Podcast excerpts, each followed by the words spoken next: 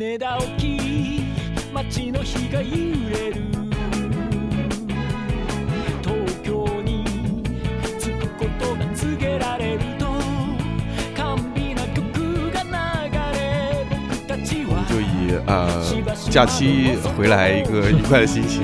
我对我我现在开始假装一个假装假哎假期回来一个愉快的心情是吧？啊，好吧，好的，嗯， 大家好，欢迎收听一画一画儿，我是老杨。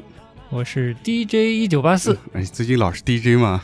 车轮滚滚，这不又滚回来了吗？滚回来了啊嗯，第三次冲击聊完了，聊第二次呀。嗯，嗯好的啊。哎一九八四是个啥回事啊？不是 Plastic Love，就是那个竹内玛利亚的，啊，接上了是吧？哎嗯，Plastic Love 不是一九八四年发行的吗？嗯，好的。一九八四年是一个著名的啊小说的名字嘛？嗯，对对对。哎，嗯好，就这样，不解释啊，嗯不解释，哎，嗯大家自己查。啊，啊好，那么节目回来，我们先给大家拜个晚年，是吧？啊拜晚年，祝大家晚年幸福。我哎呀，你真是，哎太坏了。呃哎，好，呃，不知道大家这个假期过得怎么样哎啊？哎，我我们呢估计会过得还行啊，正好说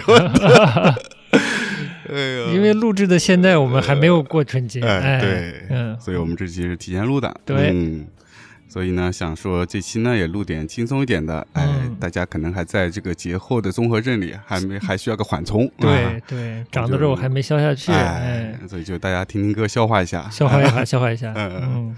所以我们今天就呃录一期音乐节目，嗯因为之前我们其实录过关于 City Pop 的呃、嗯节目，对的，也录过了这个呃小山田圭吾的呃、嗯节目，那么正好跟我们今天的要介绍的这个音乐也是非常有关系。对，嗯、我们今天的话题是想聊一聊这个小泽健二的。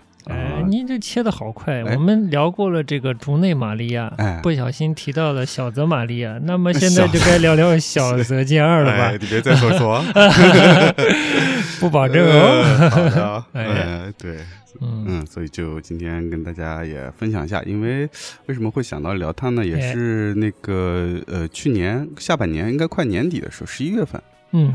这个小泽健二发行了他的在日本发行了他的这张新的专辑，嗯，叫《So Kakoi Uchu》，就是好牛逼的宇宙，啊、就 是超酷宇宙，哎超酷宇宙，哎哎，好的，嗯，哎。所以这张新的专辑，哎。哎，呃，竟然就没什么反响。竟然就没反响，对，哎。但是在日本的音乐圈还是有一些反反响吧，因为毕竟又又是一个嗯、唱片营销的惯用手段，就是多少魁违多少年，哎，啊，那是，但是事实也是这样吧，也是这样，，对，嗯，它应该是他是间隔了有十三年的一张录音室作品，好数字。如果再长一点的话，是十七年的带人声的录音室作品。妈呀，他还健在呢。对啊，所以就是这次也是在日本音乐圈引起一些关注，也是因为他这个真的是太久没有发行唱片了，已经远离这个日本的娱乐界很久了。嗯，嗯，但是他毕竟九十年代是风靡一时啊，呃，作为这个呃涩谷系的这个呃代表人物之一吧，哎。呃，号称涩谷系王子，哎，对对对对对，我今天也刚看哎，到涩谷系小王子，涩谷系小王子呢。对啊。你觉得有王子气王子的气质吗？有啊，我觉得嗯对于日本人的这个审美概念里面，他是非常有这个代表性的，哎呀，儒雅王子呃，特别儒雅，然后那个家境呃倍儿好。对对对，然后他嗯整个的这个装扮特别清新。啊啊，然嗯。后呃，日本人说是有透明感，哦还还不是现在的所谓什么啊演戏什么什么对的，对对对对，透明感，哎，有透明感。还还真是啊啊，，符合就就很爽快的一个人，嗯包括他音乐给人的感觉也是、嗯特别清爽，嗯所以就当时也是啊，各种女粉丝各种尖叫。哎呀，预言一般的存在啊呃，对的，对的。嗯但其实啊，我我感觉啊，就我的了解啊，我觉得虽然说他当时挺受到欢迎的，挺受关注的，但是其实还是嗯没有到非常非常大众的层面。我觉得应该是没有吧应该是没有。嗯对，因为本身涩谷系音乐也是在一些比较年轻的、时髦的、比较呃相对。关注一些呃先锋或者欧美文化的人，对这个音乐是比较感兴趣的。嗯，都叫了涩谷了嘛，应该出不了涩谷那个圈嘛。对，所以嗯。他当时，你想，他最最知名的那张专辑，他第二张专辑《Life》就是嗯。当时是销量是五十万，嗯，但是在那个年代哦，卖五十万唱片的已经超过他的对是很不是超过他这个销量的还还有好多呢哦，。一大把，一大把那会儿还没有啊，九十年代那还没有那个什么呢，嗯，就是还没有互联网时代呢，对啊，嗯，嗯还是大家听 CD 的时候呢，对对，九十年代上半嘛，嗯。嗯，这个反正就大概这个状态。那应该安安室奈美惠啊，那嗯这个小呃小室哲哉系应该是随便都灭了他了。对啊，嗯嗯，真是五十万不多哈，不多不多嗯，嗯。但是在相对地下的来说，那已经是很成功的数字了很。成功的，而且嗯它最重要的一个呃作用是说，它通过它的这个在大大众层面的销量上的这个呃比较好的成绩，嗯，带动了当时还算比较地下状态的一些音乐，包括音乐人，嗯比如说像嗯、呃 hip hop。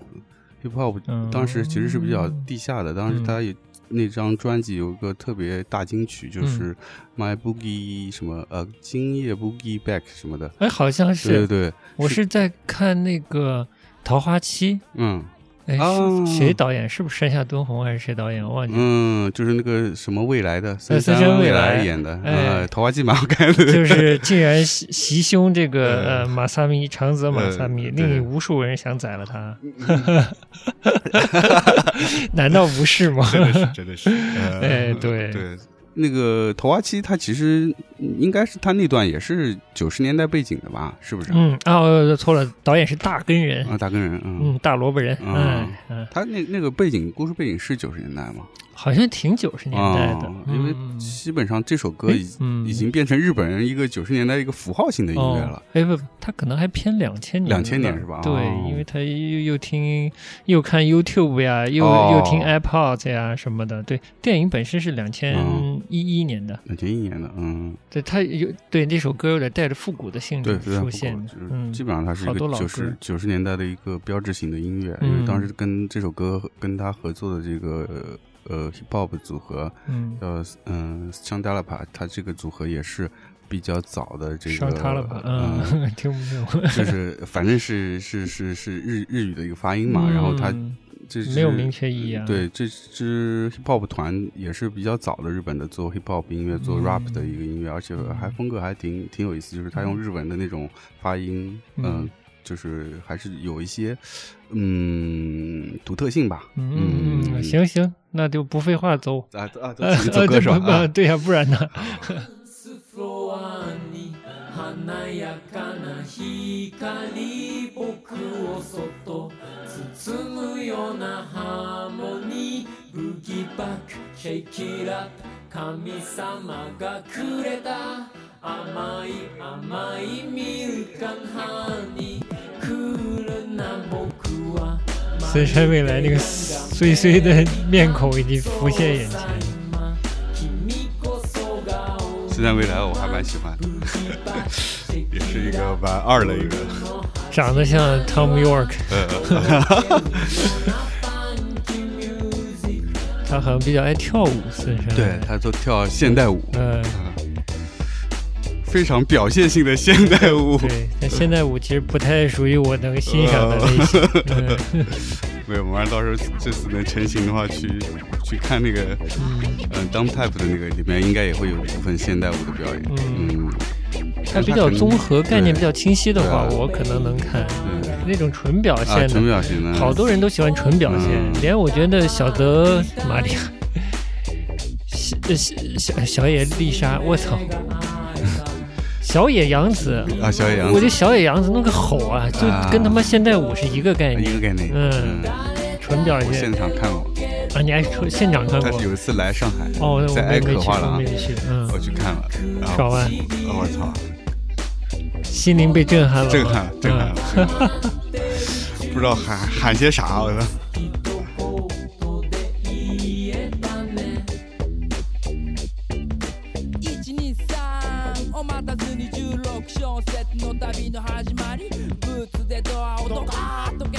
パーッと叫んでどかどか言ってテーブルのピザプラスもうチキンビールで一気に流し込み。ゲップでみんなに Say hello on and on ってな具合にええ行きたいっすねすね You なんてねよくない？これ。これよくない？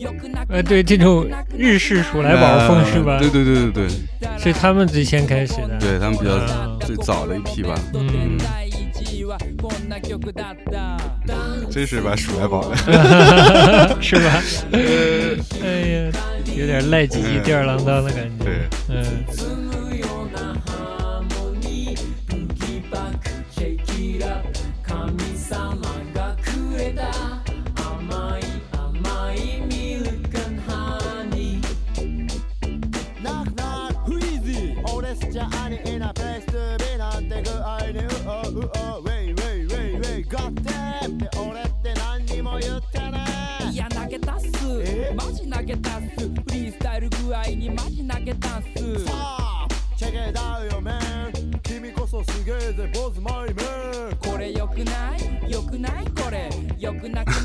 么就有点说相声的感觉？哎对对对是有吗？对对对对有吗？嗯，对对对，有一点。好的呃嗯，入れた投げた惚れたこれだ他们的他们的特点是有点那种风趣的感觉的，嗯然后是三个人的组合嘛，所以是有一点那种呃，像你说的有点这种呃相声的感觉，就它会有一些对话感。嗯，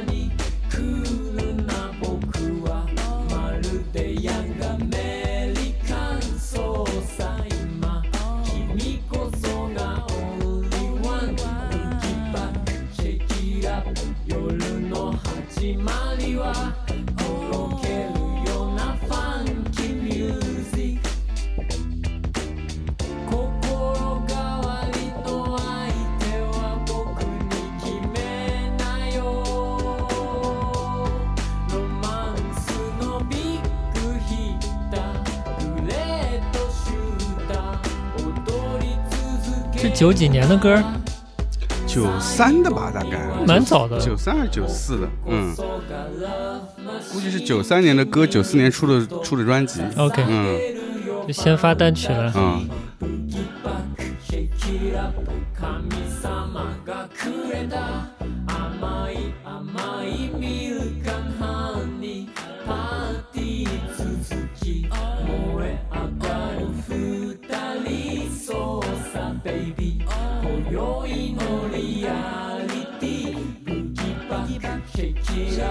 夜の半ばには神様にありがとうワイルドな君麗しのプッシュキャット僕の手に噛みついて all night long 所以都唱了些什么？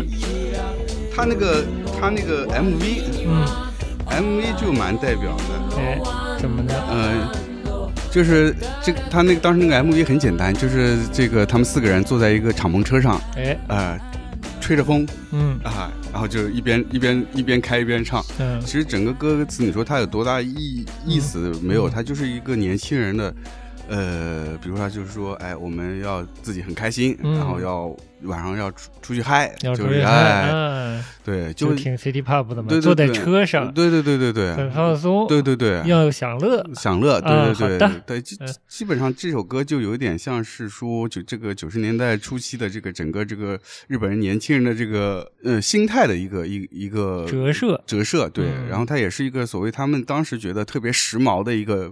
样本一样的东西，就是觉得啊，嗯好像是个标准啊。我这种感觉就是让我觉得，就我我就显得特别时髦。这这哪些符号是会构成这个时髦的形象呢？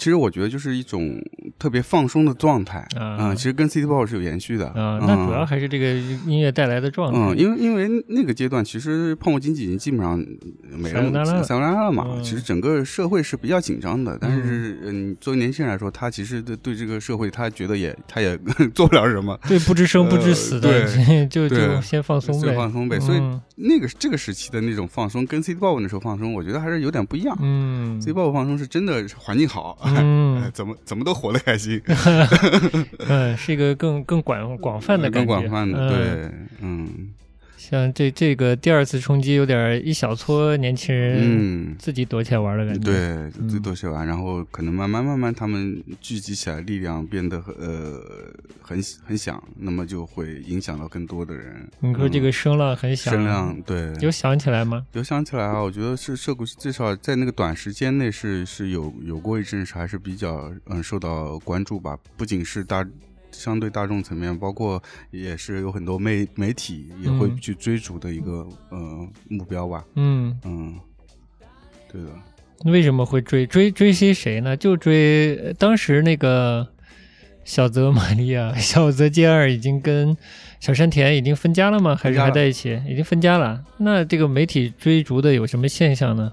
嗯，就是这种年轻人的这种呃，可以说是有一些偏离社会现有的这种准则的这种啊，反带着亚文化亚文色色彩的这种感觉是比较受到这个是嗯当时的这个商业甚至是媒体的一些一些追捧，因为嗯。他们从商业上来说，他们需要一些新的。呃，所谓的精神哎的东西，嗯哎，来帮助他们做一些营销，嗯，嗯，所以就会带抓住一些潮流感出来。对，带潮流潮流感出来，包我其实我觉得其实，嗯，像我们之前做我做广告也是嘛，其实作为品牌来说，它也需要一些有个性的东西来嗯丰富它的品牌的一些内涵嘛，所以它嗯需要去发掘这些。可能还尚在亚文化的状态的一些，无论是音乐啊，还是这个什么艺术啊，嗯可嗯，能都需要这样的内容吧。小泽健二还没仔细给介绍呢。嗯小泽健二哪年的人知道吗？呃，今年五十一吧，好像六八的，六几年的。嗯，我操，我以为是七几年的。今年五十一了。啊，五十一了。嗯嗯，五十一，马上就五十二了。八七年出道，这是这已经已经三十多年了。哦呃，，当时出道就是跟那个小山田圭吾嘛，嗯。当时是一呃是做一个乐团嘛，呃，小泽健二出道是跟小山田圭吾组那个组合，组那个组合什么 Flipper 呃 Guitar 对啊，，Flippers Guitar 啊，Flip Flippers Guitar 嗯，嗯，对那个组合出道的，出道的，嗯然后但是出道没多久，八七年出道，九一年就分了，呃，出了三张专辑，大概是那你说这密度还是挺高的，蛮高的，几蛮高的啊。几年出了三张专辑，对，就嗯我觉得那会儿日本的对于这个呃音音乐啊，或者是文化啊，它的这个就产产品作为产品来说，它嗯需求量应该是蛮高的。嗯这些唱片公司或者是经纪公司，一旦发现有好苗子，他们就哎希望能够比较快速的复制这些东西。嗯你说复制就是多出几张对类似的专辑，对把这个风格呃把它弄成熟是吧？弄成熟，对。把这个团体的风格也树立的比较完整一些，对，让他们能抓住更多的呃粉丝嘛。嗯。九一年他们就解散了嘛，嗯。然后他跟小山田圭吾其实是中学同学，高中同学。私立中学，而且是私立中学，而且是那个私立中学是非常知名的嗯嗯中学，就是都是富家子弟或者是呃官呃名门望族，对，嗯所以嗯非常厉害，因为嗯。那个叫刚才嗯没聊，这是个小泽健二的这个家庭背景嘛，嗯。他基本上是一个知识分子家庭。对，爸爸那边是知识分子家庭。啊，对，嗯妈妈这边是从商的，从商的嗯，从商，嗯。但他妈妈也是知识分子，嗯他他爸爸是是。小泽俊夫，是非日本非常非常知名的这个德国文学研究者。哦。啊。就像我老婆当时我我我说要聊这个，她她都知道嗯啊，因为这个作者相当知名，这个他父亲，嗯嗯，其实。他父亲说是德国文学的研究者，其实更详细的分类应该是这个儿童文学，儿童文学对，所以他主要是研究这个童话，哦啊，比如说德国童话是他的专专项，嗯，是吗？嗯我我都不知道有德国童话这东西。你你看过德国童话吗？格林兄弟之类都看过吧？啊，格林是德国的啊。对啊哦，嗯我一直不知道。嗯，那我看过，看过很多，对我影响很深。比如说什么？不好说，但真的就是小时候看童话，我是觉得影响还挺深的。一些是非观，一些一些啊一些奇思妙想的东西，啊都我觉得烙印挺深。嗯，虽然你说不清楚那事儿，是是是，哎，故事可能复述不来对，不出来了，嗯。但是里面的一些嗯，就是构建故事的那些嗯人物的情节、性格。嗯是非观念、嗯价值观念之类的东西，嗯我觉得是蛮打底的一个。嗯嗯，对的。嗯然后他小泽健二的母亲是临床心理学嗯学者，嗯，所以一家都是搞搞搞研究的。都是知识分子，反正是绝对是知识分子。嗯，所以小泽健二在小的时候跟随他父母去在德国居住过一段时间，嗯嗯，因为他父亲工作的原因嘛。哦嗯，他是，哎呦，他那他爸爸是在德国本地研究这些东西。嗯，就肯定他有一段时间会要去本地去研究，嗯呃，可能做一些这个，因为很多童话它也是可能没有记载了，嗯这就是口口口耳相传，嗯或者现在发行版本可能跟最最早之前的是有一些出入的，嗯，嗯，他可能要做一些更详细的一些这方面的研究。有，哎我感觉突然发现了一个新世界的大门，嗯，在文学史的有一小块叫童话史，呃什么的，呃，就不知道是不是真的有这样一个专业啊？嗯嗯，估估估计还不至于哈，但是嗯要研究总是要 刨根问底什么的。对嗯对，这个日本人比较擅长刨根问底。哎，对对，啊、研究特别细，可能研究到最后比比那个当地人还研究的细。这个呃嗯不排除。对吧？嗯就像好多那个呃日本的学者研究中国的历史写的那个著作写的嗯巨详细，对，比中文的还详细。好多东西也在日本。嗯。哎不说，嗯，没事没事呃啊，保护的好就行，大哎，家可以去看啊。对的，嗯嗯。啊，然后说说到他家里面嘛，其实除嗯了父母以外啊，他家里还有一个非常重要的人物，哎，我 跟他当时猜到了，对，跟跟他的职业也很有，跟小泽健二职业也很有关系。嗯他的应该是他的，我不知道是伯父还是叔叔，呃就是反正是他父亲的父辈的对，反正是他嗯父亲的兄弟，嗯啊就是著名的这个呃指挥家嗯小泽征尔哎，啊。当时你就随口说，就真的猜中了。我我我我我默默的觉得有点关系，呃而且觉得长相上有那么一点点关系。还真是哈，嗯啊，那个眼睛的那个眼角那种感觉，对哎，还真是哈。所以我所以我就默默的觉得，嗯，这俩人可能有点关系，有点关系，嗯。嗯，对，还真的是有关系。对，而且小泽征尔跟中国关系也挺大的。嗯，对，他其实是出生在哎这个什么伪满洲国，伪满洲国，嗯啊，呃或者这个中华民国啊，呃当时的。嗯。对。然后哎，最近我最近正好不小心看到嗯。这个网络上有人在传一个小泽征尔的这个呃指挥作品的现场，嗯，那个那个传播呀，真是特别有中国这个嗯。传播色彩，怎么？基本属于胡说八道。啊？啊，就是祖宾梅塔，嗯。也是这个非常著名的这个呃古典音乐指挥家，嗯对吧？经典音乐的指挥家，嗯就陪着小泽征尔一起指挥了一个曲子，好像是一个什么进行曲，我忘记了。嗯嗯、这个文案就说啊，小泽征尔上年纪了，老年痴呆了，嗯是真的痴呆了，所以祖宾梅塔还是陪着他一起。嗯像玩儿一样，逗小孩玩儿一样，让他享受音乐什么的。嗯其实狗屁，根本不是是啊！那是一六年，在这个好像是东京的三得利这个音乐厅，两个人合作，嗯和就是祖宾梅塔确实是带着他玩，这是没错了。嗯嗯但是老爷子没痴呆，没他痴呆只是生病，就是那个胳膊不太抬得动。哦，嗯，所以就是有点玩的性质，两个人很愉快的享受了指挥一个作品嗯这么一个经验，嗯，就是这样。那是那个文章是啥？公众号写的啊？不是文章，就是就是微博上，微博上嗯，微就是这咱们这 SNS 很喜欢搞一些奇怪的煽情的这些东西啊，嗯，天哪！嗯。嗯，哎，我我我印象很深，就是嗯。小泽征尔是有一年是在那个维也纳金色大厅嗯。指挥那个呃新年音乐会嘛，嗯。就是就国际上非常重要的一个音乐会嘛。对。嗯，然后正巧那他指挥那一年，我是应该是就元旦那天，我是在家里，然后正好是从头到尾看了一遍。嗯啊我觉得当时印象还蛮深的，因为在那之前我都没有。看过这种新年音乐会，嗯就特别这种整场的、嗯啊，所以我虽然不知道，我不太懂，但是我不知道就是他的指挥的整个的，呃，甚至我都不知道小泽征尔当时，嗯嗯，但是整个我就是作为一个，嗯，很纯粹的一个听听众，聆听的聆听经验的经验，嗯我从哪一年？我忘了，挺早了，我我印象记不得了，上上什么学还记得吧？我真记不得了，不知道嗯是不是高中还是什么。嗯那会儿反正嗯看那个小珍啊，还嗯蛮年轻的，嗯虽然头发是有点白了、嗯啊，但感觉还挺精神的。标志性的蓬蓬头嗯，蓬蓬头，对。嗯然后反正当时我听的嗯感觉特别好，嗯因为嗯说实话，在那之前，嗯、很少听交响呃交响乐或者古典音乐，嗯嗯。但是那一场听下来，我觉得还是挺有魅力的。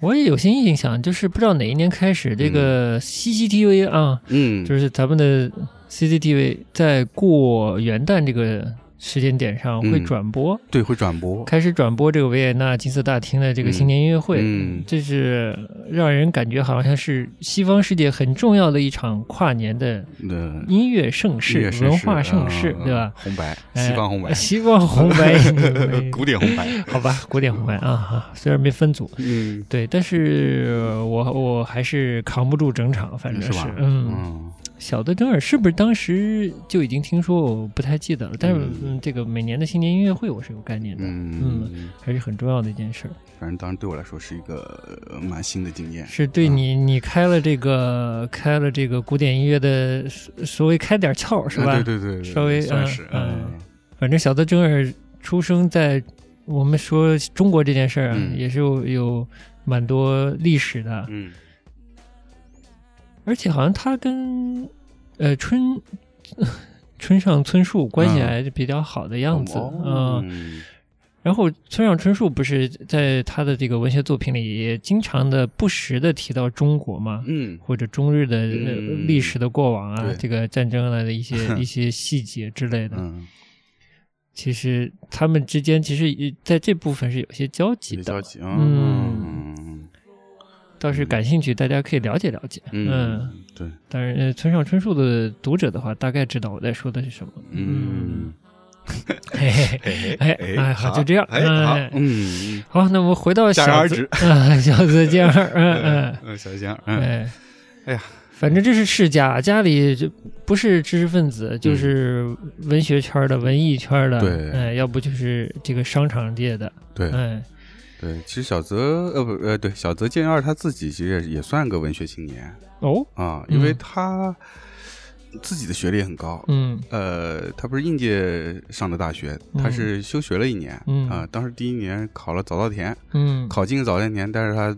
呃没上嗯，早稻田什么系啊？他学什么？文学吧，他学文文学呃嗯，然后没上，后来嗯。又考了，考又考了一年，考了嗯。进了东大，东大文学系啊哦，就这么喜欢文学啊嗯，所以其实我觉得这个学文学对他的音乐也是有影响的。我觉得嗯他的歌词还是写的蛮有。蛮有散文感的，是吧？嗯嗯嗯，就是他会做一些一些情节的描述，嗯。但这个描述又不是很直白的在说一个事情，它其实嗯有很多意象的东西，哦。或者一些抽象的一些符号性的东西，嗯。在捕捉那种嗯细微的那种情感，嗯我觉得跟他喜欢文学是有关系，嗯。对的。而且一会儿我们说到他那个，他不是中间有段时间空档期吗？嗯就没有再发表什么音乐，但、嗯但其实当然他这中间还是在陆续做音乐，只是说他没有发表嘛。嗯但是这段时间他花了他花了一部分的相当一部分的精力，也是在写作，写些什么呢？写小说。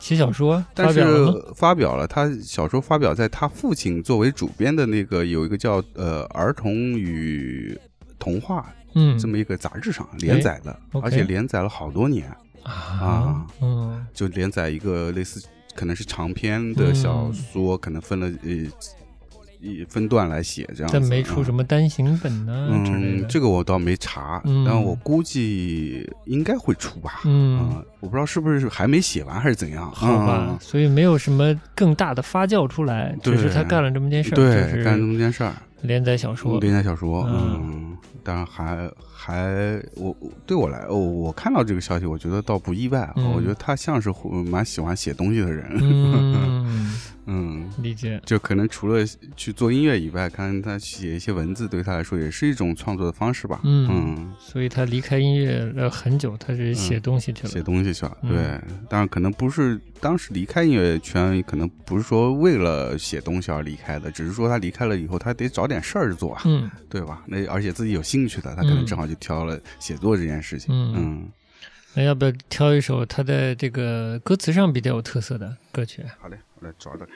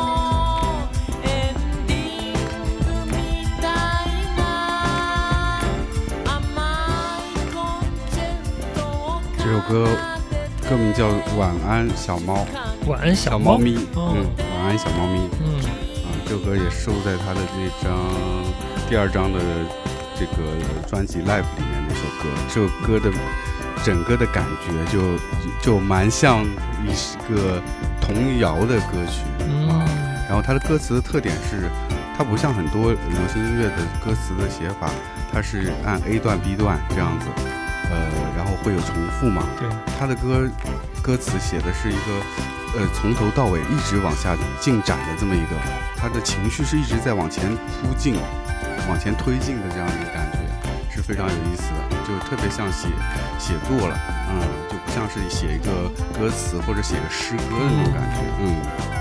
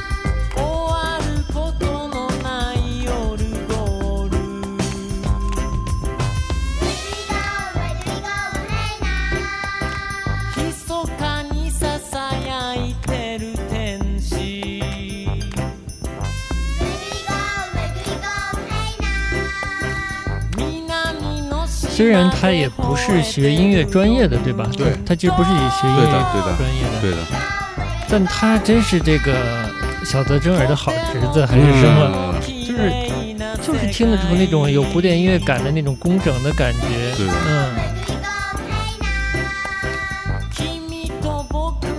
这首这首歌，我觉得还是他这张专辑里面比较偏怀旧风格的，嗯就是有点往那种 City Pop 时期的那种感觉走。啊，你说以后去找第一波对对对。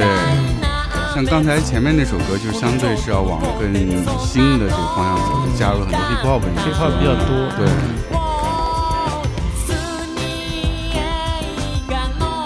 这个都特别隽永啊，嗯。还是隽永啊，嗯，这个弦乐用的很好听嘛。乐铺垫的，City Pop 的基本节奏也打得很稳，嗯对。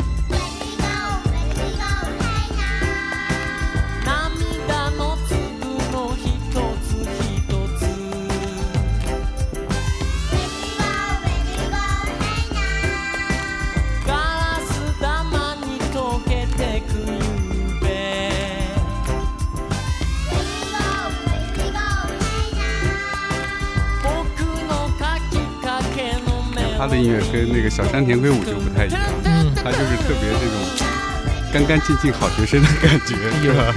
有嗯音乐课代表，呃，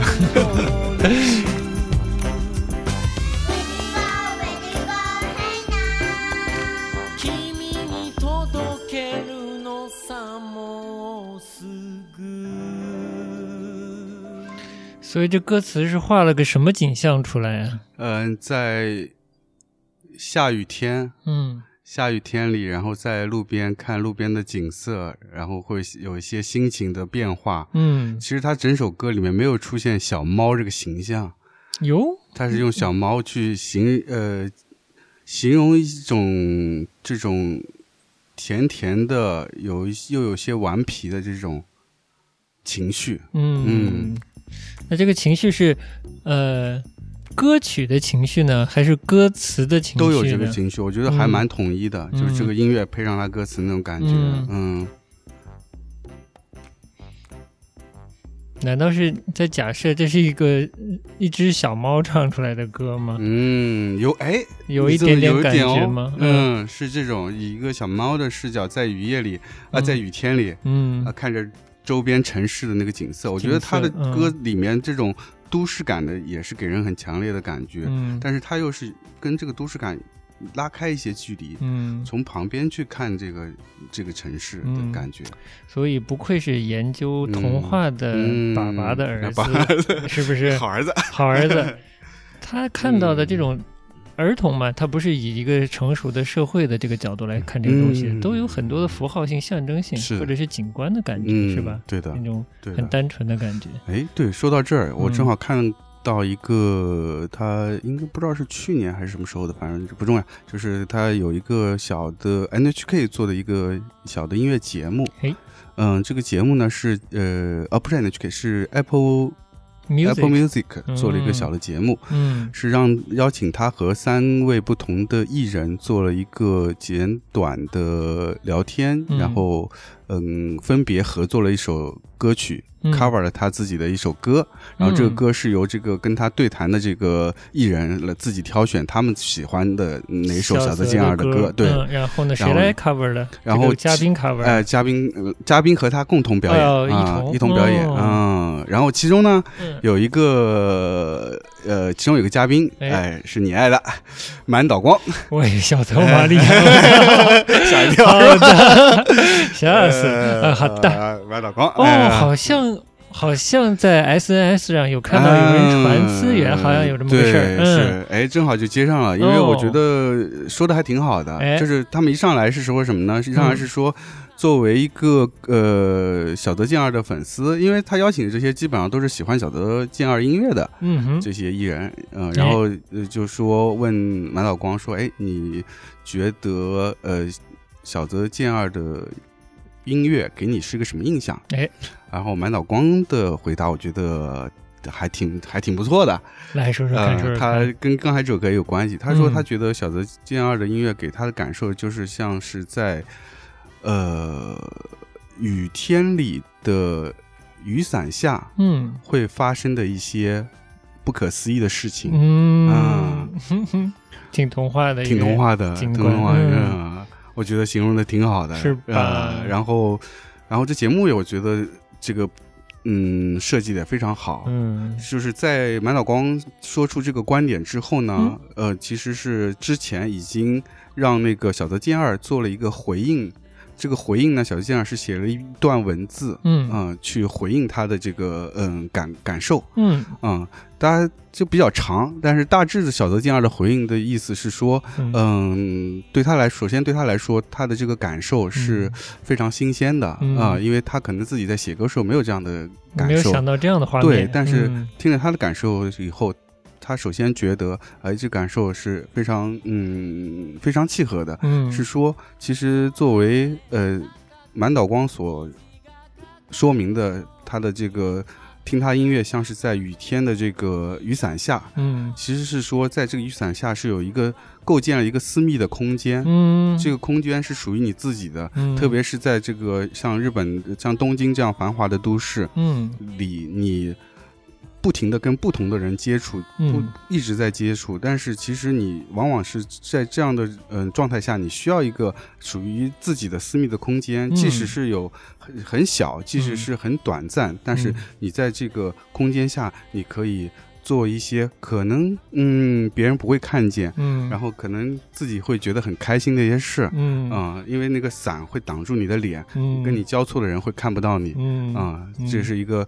怎么说，在都市里可能呃很很很难享受的一个小乐趣，嗯啊这就很细腻了。对，很细腻，或者说，呃，说的特别俗气，比较文艺，比较小清新啊，嗯但是是一种很细腻的。对，说比较女性合适吗？嗯，嗯可以这么说。我我觉得他的歌还是嗯蛮有这种女性的细腻的这个呃情感在的，嗯，所以他的歌，小泽健二的歌其实大部分看上去表面上看上去都是一些呃爱情歌曲、爱情主题的歌曲，但在他在采访里，他是从来不觉得自己是在写一首爱情歌曲。嗯。他其实想要通过这个爱情的这个大的话题的壳儿，里面嗯。是嗯藏入一些很细微的一些情感，嗯这个情感他也说不清楚。嗯他也无法用语言去形容，嗯而且他也不确定到底是爱情、亲情还是友情。嗯他可能就是一些呃，在生活中遇到了一些难以言喻的一些情绪，他希望把他这个通过音乐来把它表现出来。对，嗯这个就是所谓的不一定听得懂，对，不保证有用，音乐只是生活中的一点灵光，呃，是这意思吧？呃，十分，十分满分啊，好满分，谢谢。哎，呃满脑光满分。满脑光满分，好的。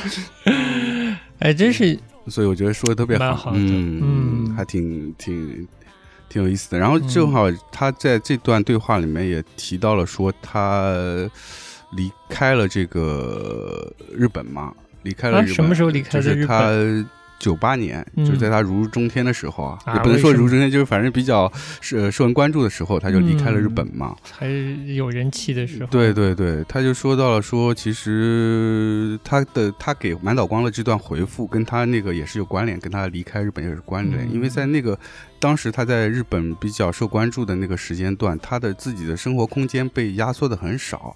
被公司强暴了。呃，也不是强暴，就是就像我们嗯前面聊的，当在日本的商业的唱片运运作机制下，嗯，当你受到大家的大众的关注，那公司嗯必然是需要你去持续的出创作。嗯并且这个创作，他们希望是你能延续之前的嗯，风格，请重复。请重复，嗯不断的重复，这嗯对于他这样的一个创作者来说，他是已经没有办法往外输出了。嗯。嗯，他觉得他已经是极限了。嗯啊、他倒不是对他倒不是说啊要参加什么一些通告啊什么这些工作，其实他都还好，嗯。只是说从创作上来说，他没有办法一直重复一样的歌曲。比如嗯说他可能有一首歌很红，然后一公司说，哎，你能不能再写一首这样？的？他说我写不出来，嗯。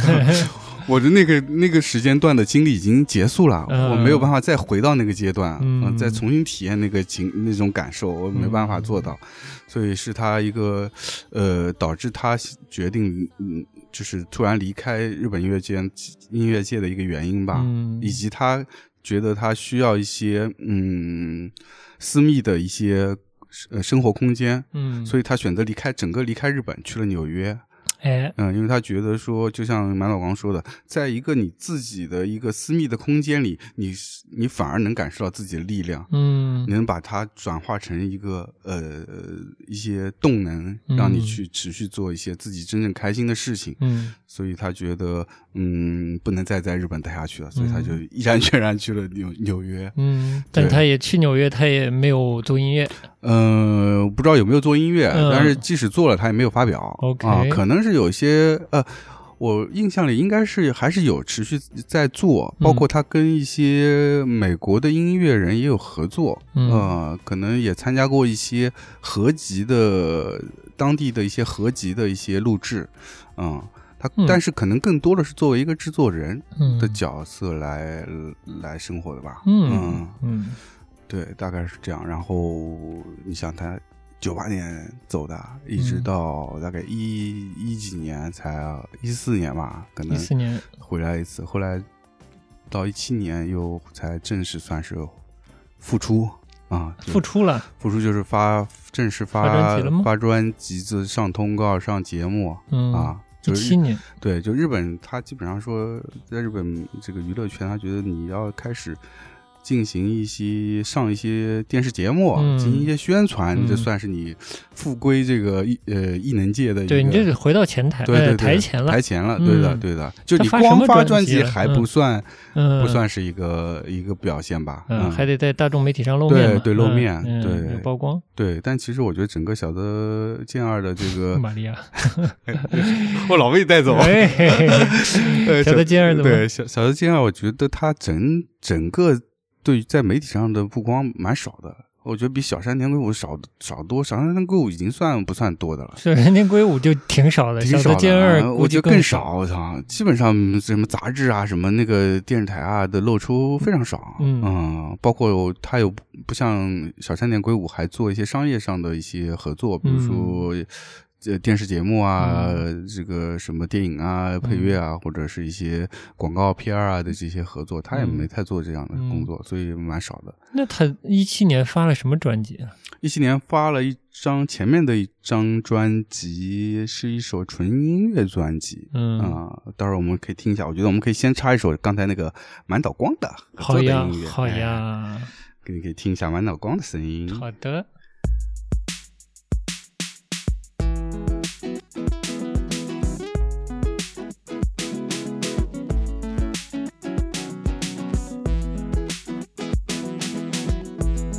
沢健二、満島ひかりラブリー。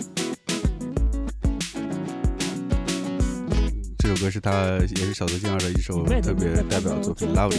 他们当时是在一一艘船上，嗯然后两个人在船上去表演的，然后非常简单，就是一个电声吉他，呃，原声吉他加上那个他用那个呃手机放那个节奏，估计鼓机，嗯嗯。 夜が深く長い時を超え Oh baby lovely lovely way 息を切らすそれで life is coming back 僕らを待つ Oh baby lovely lovely こんな素敵な day 我满脑光的音准还是不错的，没没走调。嗯，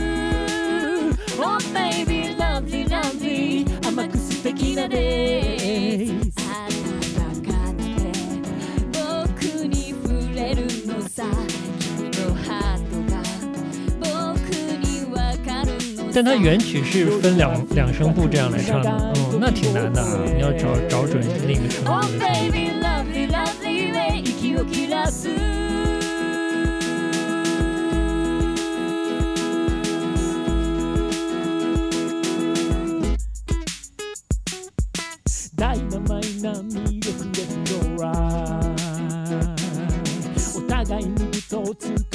就是在船船上录的，所以那个音质呃跟那个录音棚录的完全不一样。对，特别 low 特别 fi， low 拍，对，スリルが僕らを指すのさ像四轨机录的。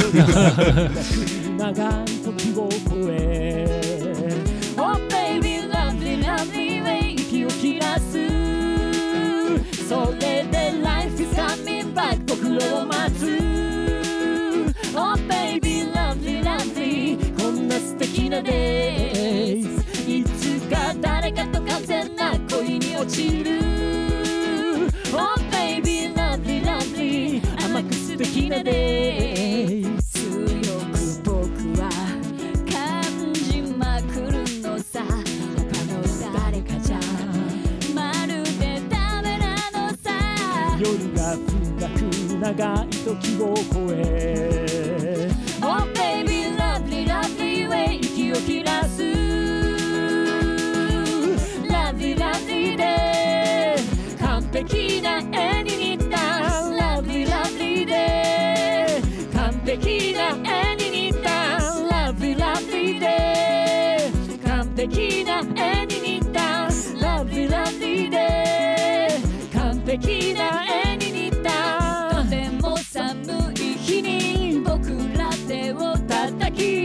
朝が来る光分かり合ってたそれで Life is coming back 僕らを待つ小德金儿很喜欢玩变调，他他有他有有些歌他喜欢在里面隐藏好几次变调。哦な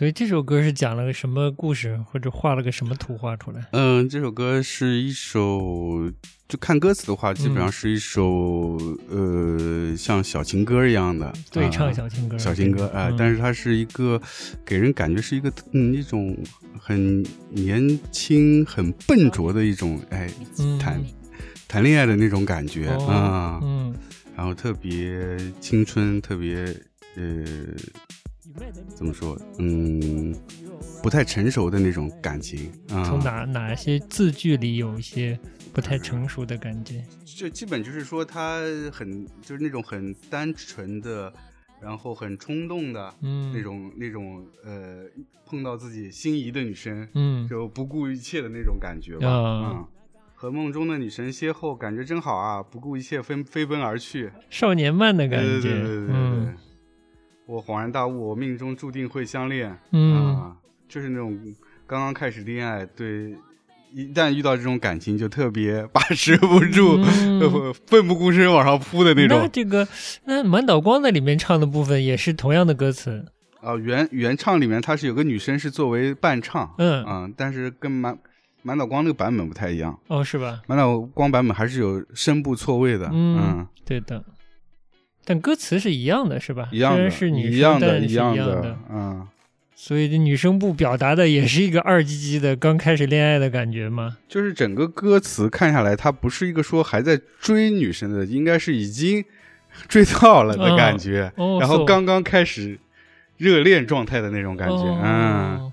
所以觉得一切都很美好，所以这首歌叫 Lovely 嘛，就一切都很、都很可爱，一切都很美好的感觉。嗯世界是粉红色的，对之类的，是吧？哎哦，好的，嗯，因为这首歌比较早，所以也是那个小泽健二二十多岁吧，应该嗯二十多岁，嗯所以。嗯，还是一个蛮年少、嗯年少青春的那种状态，嗯所以我我无知无畏的那种感觉。理解了。呃，嗯，也是之前也是讲到他回回日本了，嗯从美国回来了。从美国回来了，那差不多就该讲讲他的新专辑了，是不是？对，讲讲他新专辑，来哎，正好接上了，正嗯正好接上了。然后他这个歌，呃，这个新的专辑，其实我刚刚前面有个说错了，就是他一四大概一四年回来，然后一七年开始发唱片，他其实发的不是专辑，嗯，是单曲，他陆续在发一些新的单曲，OK，对，然后也会做一些现场的表演。嗯然后偶尔也会参加一些音乐类的节目或者访谈类的节目，嗯，嗯，呃，新专辑我不知道你听下来什么感觉啊？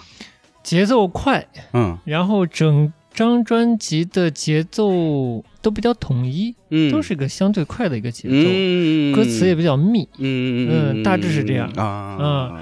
然后他在曲风上，我觉得比较一致，我听的不细，啊，对，这曲风嗯嗯没有一个就没有太多转折在曲风上，哦曲风也比较一致。对对对嗯，对，大致是这么基本上是感觉，就是我听下也差不多。嗯。就是我的感觉是说，因为我他之前的专辑基本上也都听过嘛，虽然也不是说每张专辑听的都很细，但是大致上都听过。嗯所以我听了这张新专辑的第一感是说，呃，小泽健二又回到了当年的那个感觉啊，嗯。你是当年他跟小山田圭吾在一起的感觉，呃，还不是，他独立的就他感觉？独立独立的感觉。OK 呃，独立后的那几张专辑，前三张专特别对前三张专辑的那个感觉，特别是第第二张、第三张那个感觉，OK，当时的那个歌是一个非常年轻的状态，所以嗯整个情绪是比较积极向前，情绪比较高昂对，啊、就是。我年轻，反正我年轻，对吧？就是、为什么我还挺不理解的？嗯对，就可能就是那会儿的那个整个周围的这种年轻人的气氛就是这种嘛。不不不，啊我说他啊，回回回过归之回归去是吧？嗯，就是最新这张怎么也是这个节奏感，这个亢奋的感觉？对，就是因为他时隔了十十几年回到日本，因为嗯应该。应该现在是两边住吧，纽约和东京两边跑。呃但是他回来之后，为什么会有这么一个重大的转变？是说回到之前的状态？因为在这张专辑之前，他的前两张专辑是非常不一样的，跟他之前。嗯嗯，零二还是零三年的一张和零六年的一张，嗯呃，都不太一样，变化非常大零。二零六都发过专辑都，发过专辑，哦但就是是那两张跟之前都不一样，而且这嗯两张也不一样。特别是零六年这张专辑是纯音乐的，OK，嗯，就没有唱，而且加入了很多电子的元素以及呃 fusion 的感觉的东西，嗯嗯，融合的很多。嗯然后到了这张，怎么又突然回到原来的那个状态？是我看了一下大概的介绍，嗯。一个最主要的，我觉得最主要的原因，他是因为成立了自己家庭，嗯哼，嗯，大概是一一几年吧，然后嗯。结婚了，然后并且最重要是他有了孩子，嗯。有了自己孩子，他变成一个呃父亲，他的角色有了非常大的转变。是不是唱片封面就他儿子？哎，你猜对了。猜对了吧？啊，嗯那是他儿子，因为嗯他的太太是美国人，所以他儿子是个小混血。嗯啊、然后他的太太是个摄影师，这个对他来说是一个呃人生的一个非常大的转变，嗯，而且他应该是老算老来得子吧？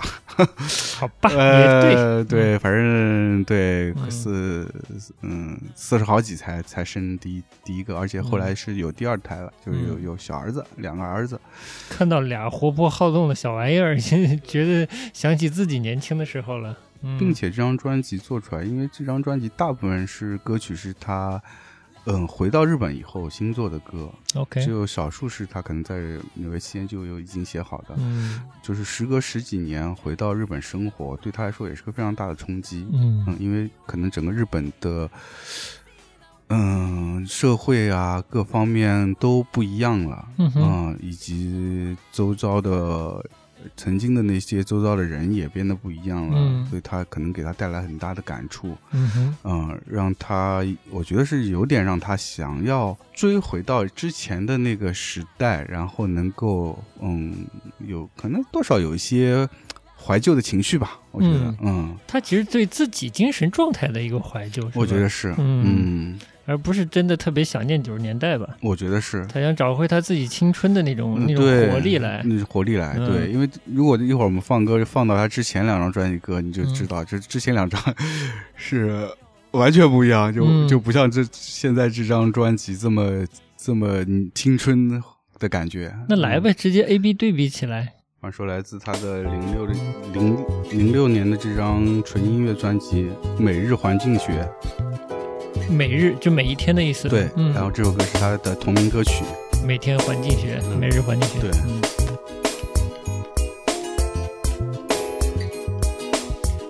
咻咻的羞羞的啊。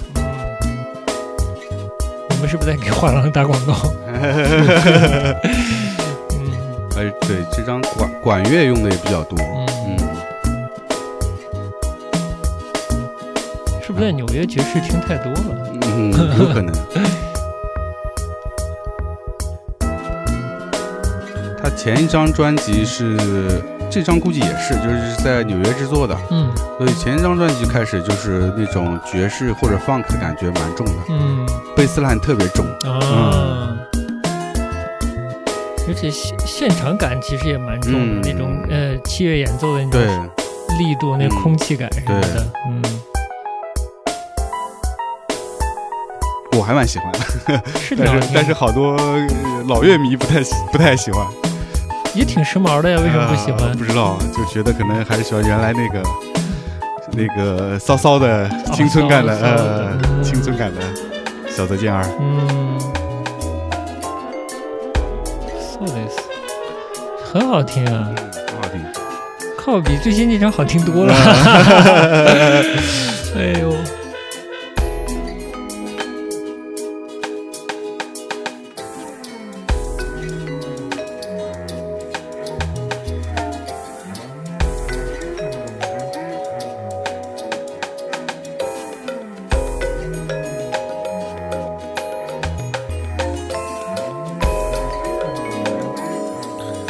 对，之前还看了一个节目，是那个就是日本的那个剧作家叫三谷幸喜是吗？是叫好像是，那，三谷就写好多呃类似有点喜剧的那个，嗯，这名字我知道对，，剧剧作剧作家也是嗯导演嘛。然后那个有个音乐节目是他拿了个黑板，嗯把那个呃小德健二的歌的歌词写下来，然后嗯、说他喜欢的部分，就是嗯可能是分析他的歌词嘛。然后他就很有趣说。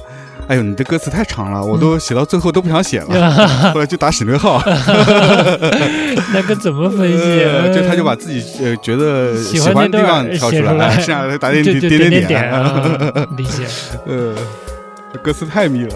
太写了。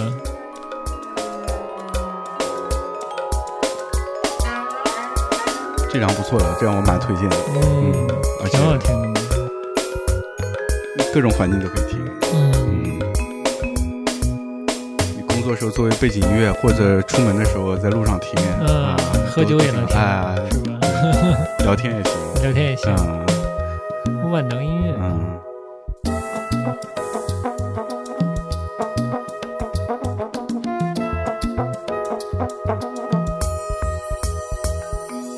而且有些部分，我觉得也有一点小山田圭吾的那种灵动的东西。有呀，嗯挺明显，我觉得。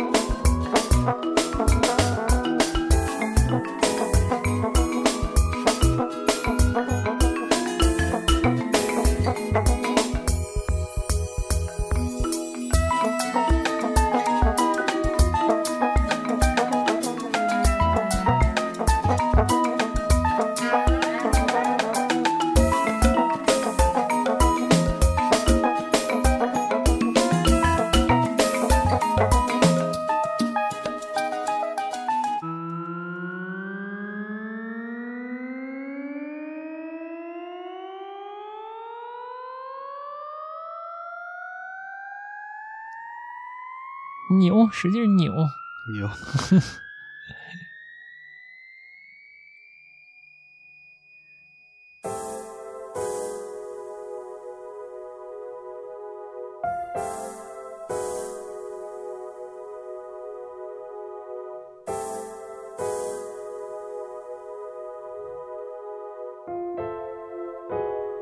这个很长的有有多长？看看。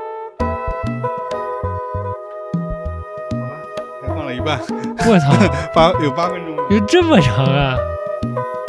前面已经放了四四分四十八秒，还有三分三十二秒。啊，好好好，你可以考虑切割。你还有 别的另一张要推的吗？还是推最新的这一张里最？新的这张吧，因为正好，因为正好我们前面聊到说他这个为什么新的专辑又回到之前的风格嘛，嗯延续之前风格也是他家庭的原因嘛，嗯。而，且感觉上听看他的这些采访，觉得他对这两个孩子还是特别爱，看出来 MV 爱。是不是也是对然后找儿子？对他这张专辑的封面是都是他自己设计的，就是从摄影啊到这个呃平面设计啊，他自己完成啊，的，他自己设计的，自己设计的，嗯，然后难怪。然后这张专这张专辑的装帧也很特别，这装帧张专挺特别的。挺挺特别的，因为我看了一下网上的那个图片，嗯，它是用纸的，它没有用那个塑塑料的 CD 盒，嗯它是用纸包的，而且纸的是折法也也比较特别，嗯。不是一般的那种做了个套子的嗯。CD 放进去的方式，然后印印刷也很精致，还是他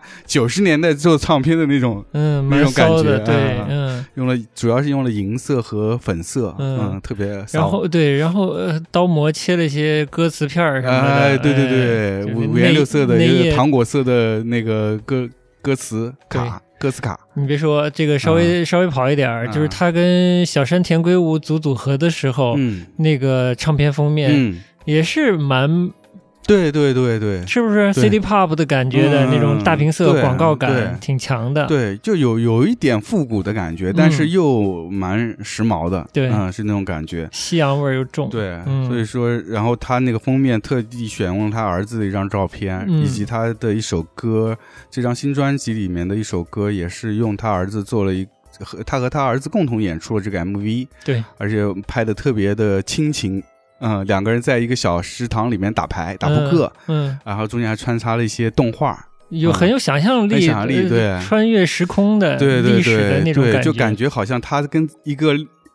小时候的自己在对话，嗯在玩耍的那种感觉。嗯他就是想小时候的自己。，对，我觉得他还蛮嗯嗯怀怀念自己小时候时光的，嗯可能知识分子家庭的这个环境还是比较好。挺好的，挺好的对然后，那我们就放一下这首歌，这首歌叫《彗星》。そして時は2020全力。疾走してきたよね。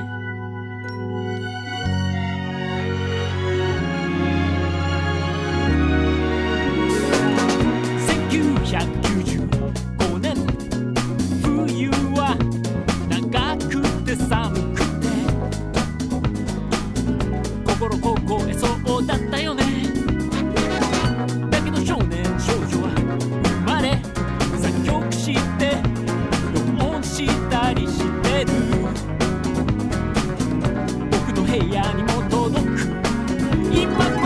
ここに时间到了2020全力奔跑一九九五年的冬天又长又冷，星象冷冻了，但是少男少女们出生了。我作曲录音传递到我的房间，现在我在这里，在这里生活， 这是我的宇宙，这是我的宇宙，这是我生活的宇宙。嗯，就是这是我生活的宇宙，现在我也觉得这是多么神奇的一件事。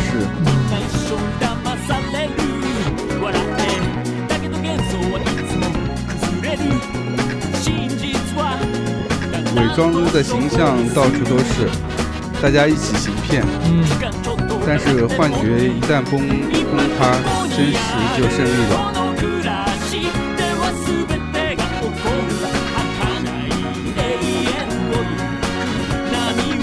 你知道我想起了谁？我听的这么些，我想起了汤浅证明。啊？你看过汤浅证明吗？他嗯，很多那种歌颂生命，但是又、嗯又很超越的那种、嗯那种情境，你能想到吗？嗯，这歌放到汤浅证明的一些嗯动画片当片头或者片尾一点不违和，我觉得。嗯 其实这种感觉蛮西方的，对，嗯，而且有一些东西是要破除的，要抛弃的但总有个真在那里，对对吧？嗯，汤浅周明也是一直都这么嗨，呃，是，怎么保持住的？真是。真牛逼，真牛逼！我觉得。他们太这帮人真牛逼，就是嗯。这把年纪了，嗯。五十多岁了，还这么积极向上啊！对，啊，做什么节奏都那么快，那么华丽，呃那么五彩，嗯，好厉害啊，真的是，真是每个人的生命能量不一样，就是不一样啊！嗯，你看这首歌多大，大大真的大，对对对，就感觉一个幕布打开了，里面就是一个新的世界，新世界，对，挺好的。在假期回来听这种歌是非常好好，的，哎，充 充满一些能量充啊，满能量，准备新的六九六是吧？哎呀，我不该把这个调子拉下来。很酷啊！哎呀，呃，大家努力嘛，摆脱六九六嘛。对对对嗯。这六九六是怎么回事？哎，我都忘记了，原来是九九六，怎么被？你啊，九九倒着倒就变成六九六了，已经。九九六，对九六九六是什么鬼？嗯，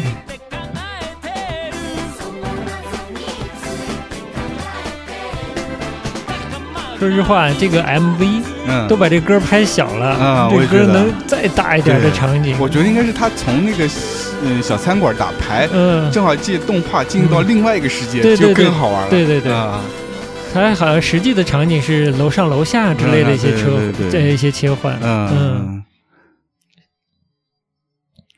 这歌都火星上外太空了，呃 真的直接飞上去。真的是，嗯，解散。嗯，挺好挺好所以这这这也是这张专辑的主打歌嘛？啊，主打歌，嗯，嗯，超帅的宇宙嘛。超帅宇宙哦，哎，超帅宇宙刚才是说什么是超帅宇宙来着？啊，是吧？就是这首歌啊，不是吧？呃，专辑专辑名名称啊，超帅宇宙，但是这是这是专辑里面应该是主打歌。嗯，第一部主打歌最先出的 MV，对，嗯所以就是也特别符合这张专辑名嘛。嗯嗯挺好的，特别憧憬，对未来美好的憧憧憬啊，嗯冲向外太空了，又要突破，嗯，挺好的。感觉他这都五十岁了，还要再来一波是吧？哎呦，又要来一波小高潮了。哎呀，嗯挺好的，挺好的。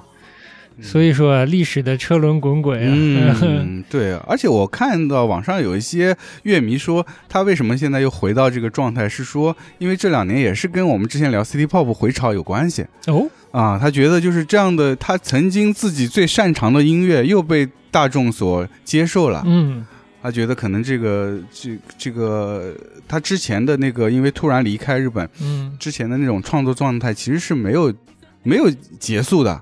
啊，他这样的歌，的对，他这种这样的歌，他还能再继续写，嗯，所以他又回到这个这样的状态，嗯嗯，情绪又接回来了，接回来了，嗯，嗯，但这张我记得实体唱片蛮贵的，蛮贵的，哎，对，好像是三千日元，三千八，三千八，嗯，这非常贵，非常贵，嗯。一般日日本唱片是三千左右，比嗯如说两千八、嗯，三千二，嗯这这个价位，但是它这个就三千八就很贵，但是我看到我也看到那个网上的乐迷买了唱片的反应，嗯。就是有一些还比较积极，就是说，嗯。哎，刚开始觉得这怎么那么贵啊？嗯。为什么凭什么这么贵啊？对啊。啊，买回来买回来觉得哎挺值的，嗯。因为毕竟它的设计上啊也挺用心的，嗯。有一些有一些巧思，因为有现作品感是吧？对有作品感，因为嗯。现在唱片工业就大家都流媒体了嘛，买嗯唱片基本上也没有。奢望说这个唱片有多多强多特别它可能嗯就是个壳子里面嗯，装了张碟，对，那结果拿到这样东西，可能让他们觉得，哎，还是挺不一样那的，所以就觉得可能三千八也可以接受啊。这种感觉。那对对他新这一张的歌词上表现的东西有什么反反馈吗？这我倒还没没注意到，嗯我还没仔细看。那你听下来觉得这歌词跟以前，跟九十年代的他，呃，是有一个特别衔接的关系吗？还是说其实是超越了，是往后看的？我觉得是往后看了，往后看往后看了。为人父之后，就是还是有很多情感上是，虽然歌曲的情绪是很高昂，但是嗯他有些情感上他是有点收了，嗯，就不像原来是一个我小年轻我无所谓的这种、嗯这种感觉。嗯我我年少年少成名那种感觉已经嗯没有了，它嗯变得说是非常相对有些收敛，嗯因为是睿智感了嘛。嗯，对的，嗯，你比如说看穿一些谎言什么的，对对对对他他带着双明亮的眼睛看世界了，不是一个小小的享受生活的年轻人的感觉。对他自己采访也说，他说以嗯前。以前他写那些歌，虽然自己也很满意，但是他嗯觉得当时写这些歌词，自己的视角非常窄。嗯，他说只就像是两个手挡住自己的这个 眼睛我，理解，完全只能看到你眼前的那部分，嗯觉得这就是你世界的全部。谁年轻时候不是这样对谁谁没年轻，谁没二逼过是吧？对，谁年轻不是傻逼呢？然后当他去了纽约之后，接嗯触到不同的人，不这个不同的国个社会文化，他视野慢慢打开了，以及他自己成熟了，也生私人生活也有各种变化，嗯所以让他觉得，呃，可能看东西的视野更宽泛了吧。嗯哼所以就是可能也直接影响到他歌词的创作吧。嗯而且他还对我看他采访还有一个说了个好玩的点，嗯，就是他在纽约生活了十几年了嘛，嗯快二十年了。嗯然后、呃、他说他到现在都没有融入纽约的生活。嗯，某种意义上可以理解。对，嗯但是他说他说他觉得还挺挺喜欢这种感觉，嗯就是虽然你没有完全融入，他可能很多除了工作上跟别人有些交集之外，他可能私人生活还保持一个作为一个日本人的那种状态。嗯特别好的是说，为什么他还愿意留在纽约？是因为纽约有这样一个宽容的环境，嗯是说无论你是哪个国家的人，无论你是什么种族、什么呃背景，嗯你有自己的文化，嗯你甚至不用跟他们呃。就是呃勉强的跟这些纽约本土的文化融合一起，嗯你一样可以在那边过得很自在。嗯大家会很尊重你，嗯这是他觉得他比他在当年在日本生活要更适适合他的。我相信，嗯，我觉得就从我们上次去简单去一下纽约，对，我相信，嗯，嗯，他的包容度还是有的。全世界的外来者的一个城市，其实是，嗯、就很多城市希望就是需要你外来者融入到这个城市文化里面，嗯但他觉得纽约就是你不需要融入，但你也可以在这边嗯 过得很自在。嗯嗯也没法细对比啊。你说嗯这个巴黎、伦敦、纽约，嗯哪个更？你不需需要适应就可以比较轻松的生活？嗯是，嗯，说不定是纽约。嗯，对的，还没去过柏林，我想去柏林看看。啊，走。走走早起哎，早起，对我们也要把我们挡在眼前的那个手给打开嘛，打开哎是吧？畅想2020的感觉哎对，特别好。是，好呗，好呗，那我们今天节目到这儿，就到这儿了。好的，，结束，放一首跟我们出行相关的歌。哎，什么歌来哎的？也是这个小泽健二的，在他的。第二张专辑《Life》里面的一首，呃，也算是喜欢的歌迷还挺多的一首歌。嗯，我们出行的理理由。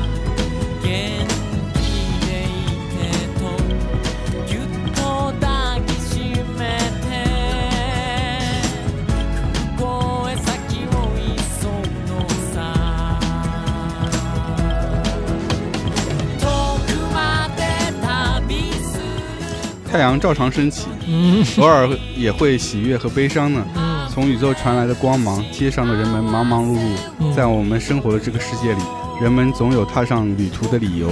大家挥着手四散告别我在摩天大楼里给我寄一张明信片 写着我们相隔这么远还能保持深爱吗？我赶紧提笔写了一封长长的回信给你是一封十分美好的信至于内容要暂且保密。我祈祈祷远方的恋人能够幸福美满。不管什么旅游理由了，嗯，反正要踏上旅程。哦，是这样吗？好的，好，下回节目再见，拜拜。